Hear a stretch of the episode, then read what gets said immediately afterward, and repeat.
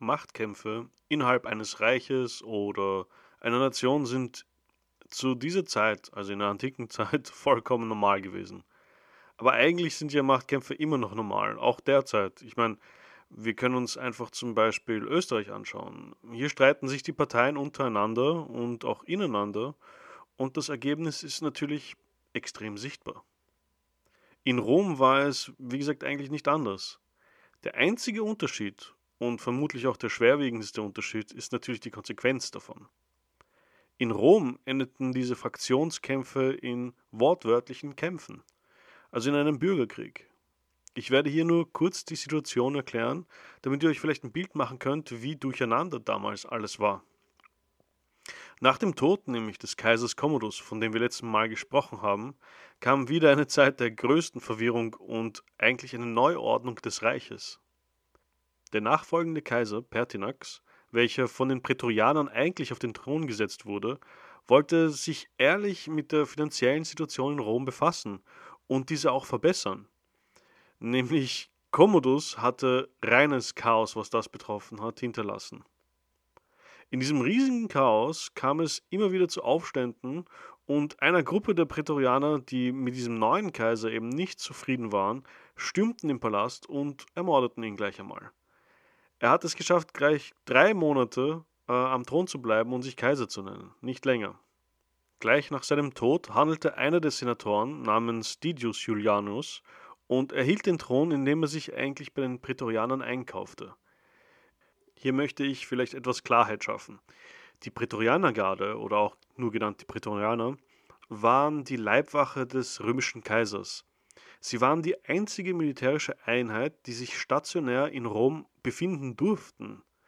Also müsst ihr euch vorstellen, wie viel Macht diese Soldaten eigentlich hatten. Sie waren die einzigen Bewaffneten, abgesehen natürlich von der Miliz, das waren eigentlich nur Hilfstruppen. Und das merkten sie natürlich auch. Dementsprechend nutzten sie ihre Position, um natürlich die Männer an die Macht zu bringen, die natürlich ihnen weiterhalfen.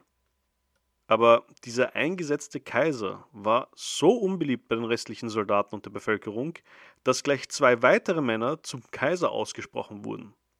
Einer von ihnen war Septimus Severus. Der wurde in Carnuntum, also im heutigen Niederösterreich, zum Kaiser von seinen eigenen Legionen erhoben. Er selbst war nur unter den Soldaten beliebt. Die Bevölkerung und der Senat hatten eigentlich einen ganz anderen Kandidaten in Sicht. Und dieser andere war Pescenius Niger. Der war Statthalter von Syrien und der Favorit der Römer, aber nicht bei den Soldaten. Als dann der unter Klammern offizielle Kaiser wieder von den Prätorianern nach nur einem Monat entsorgt wurde, marschierte Septimus ohne Widerstand in Rom ein und wurde wohl oder übel vom Senat anerkannt. Gleichzeitig wurde Niger aber heraufbeschworen, nach Rom zu kommen und seinen unter Klammern rechtmäßigen Platz dort einzunehmen. Also jetzt noch einmal kurz zum Rekapitulieren. Derzeit, im Frühjahr 193, gab es mittlerweile nur noch zwei Kaiser von Rom. Im Westen befand sich Septimus Severus mit der Unterstützung des Militärs und im Osten befand sich Pescinius Niger, Favorit der Bevölkerung. Pescinius Niger hatte aber leider von Anfang an militärisch den Kürzeren gezogen. Er hatte zwar einige Verbündete, darunter auch den Paterkönig Vologaeses V., aber er selber war Septimus als militärischen Anführer komplett unterlegen und auch seine Generäle waren die von Septimus ebenfalls unterlegen. Septimus machte sich nicht einmal die Mühe, an die Front zu gehen und dort gegen seinen Unterklammern Rivalen zu kämpfen, sondern er überließ das ganze Kämpfen seinen äußerst fähigen Generälen. 194 wurde Niger von Septimus nach der Schlacht von Isos besiegt, gefangen genommen und natürlich hingerichtet. Auch die Söhne von Niger wurden getötet und sein Name wurde offiziell aus der römischen Geschichtsschreibung gelöscht. Es war damals so ziemlich üblich, den Rivalen oder den Unterklammern Verräter komplett auszuradieren mitsamt seiner gesamten Familie und der Geschichte dieser Familie. Nun war Septimus wieder alleiniger Herrscher des römischen Reiches. Und eines seiner ersten Dekrete war es eigentlich, eine potenzielle Gefahr vorsorglich zu verhindern. Er ließ die Provinz Syria aufteilen. Denn er hat gemerkt, dass die Statthalter, die von dort kamen, extreme Macht besaßen und wirklich eine Gefahr auch für die Hauptstadt Rom darstellen konnten. Nach seinen Beobachtungen wurde die Provinz aufgrund ihrer wirtschaftlichen Stärke immer wieder gefährlich.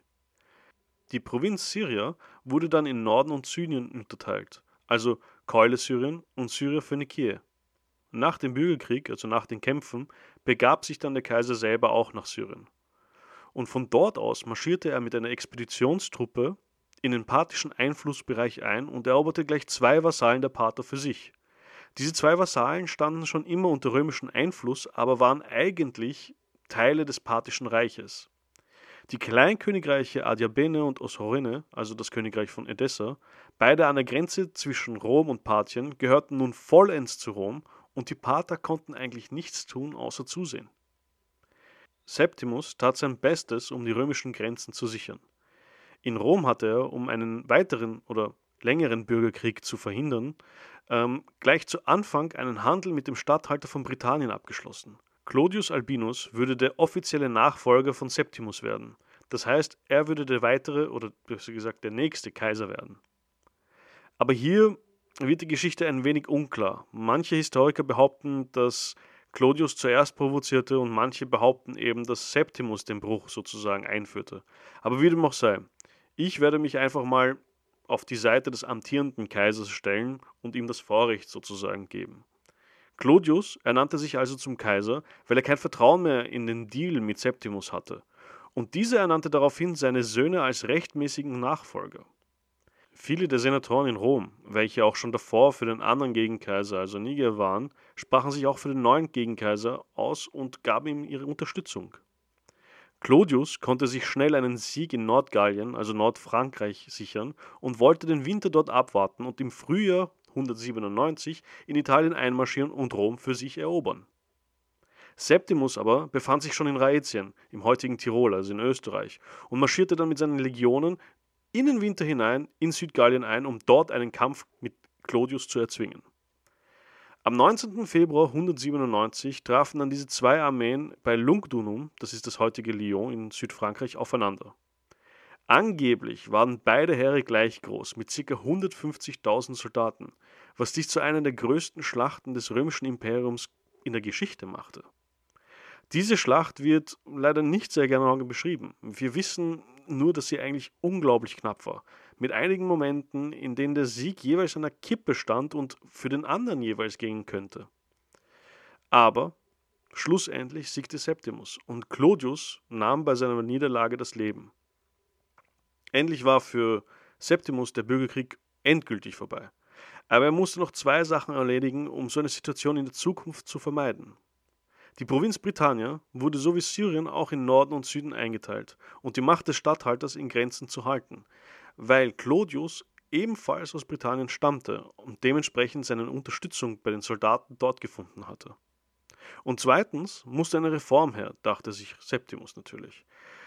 Das bedeutet, alle Senatoren, welche Clodius unterstützt hatten, wurden mitsamt ihren Familien getötet. Außerdem ließ er dann vorsichtshalber noch eine weitere Legion in Rom stationieren und zwar abgesehen von der prätorianischen Garde. Die Senatoren zusätzlich wurden als Militärführer von einem neuen Stand abgelöst, den er eingeführt hatte, und zwar von den Equites, den Rittern. Den Zenturionen erlaubte er es nun offiziell zu heiraten, und das hieß, dass dieser neue Stand sich auch nun selber erhalten konnte. Durch ihre Leistungen und durch ihre Dienste an den römischen Kaiser wurden diese Ritter natürlich auch belohnt und mit höheren Positionen im Militär befördert. Er machte sich generell bei den Soldaten sehr beliebt, indem er sie immer wirklich gut für ihre Dienste belohnte.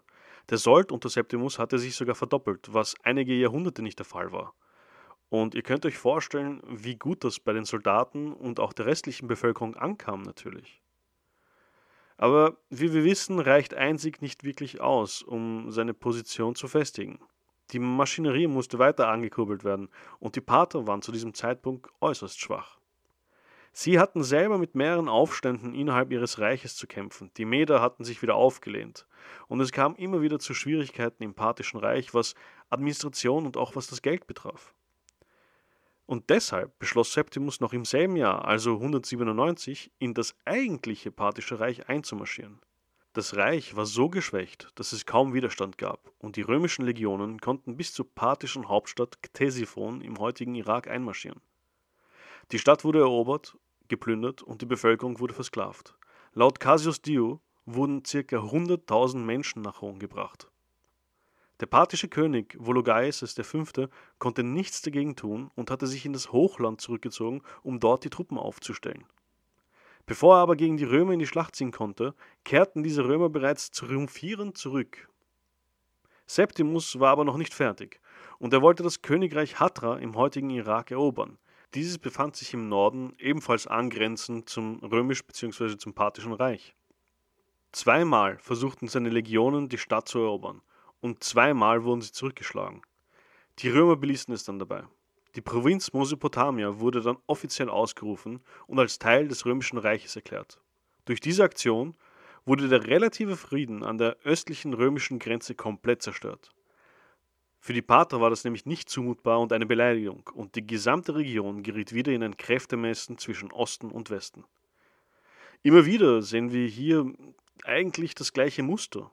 Obwohl die großen Reiche im Osten und im Westen die Bedeutung des Nahen Ostens einsahen, verzichteten sie eigentlich die meiste Zeit das Gebiet hundertprozentig nur für sich zu beanspruchen. Ab und zu passiert es natürlich, dass diese politischen Konflikte sich in militärischen verwandelten. Die Frage ist aber, warum? Liegt es vielleicht einem wirtschaftlichen Faktor? Beide Reiche waren Sklavenwirtschaften und beide benötigten Krieg, um diese voranzutreiben. Das Gebiet war sehr reich und war auch ein Zentrum, was den Handel betrifft. Aber warum dann eben der Nahe Osten? Es gab so viele andere Optionen. Für Rom war es vielleicht selbsterklärend. Der Süden in Afrika hatte nur die unbarmherzige Wüste zu bieten. Die dunklen Wälder Germaniens waren undurchdringbar und die Pikten im Norden Britanniens waren mysteriös und furchterregend. Aber die Pater, nun, die kannte man bereits. Es waren zwar Barbaren, aber zivilisierte Barbaren, nicht so wie diese Germanen und diese Pikten, diese menschenessenden Tiere. Vielleicht ist das eine Erklärung? Ich weiß es nicht genau. Aber was war der Grund für die Pater, ebenfalls dort in den Krieg zu ziehen? Nun, im Norden waren die riesigen Steppen, in denen eigentlich nichts zu holen war. Die Völker dort waren Nomaden und dementsprechend kaum zu kontrollieren.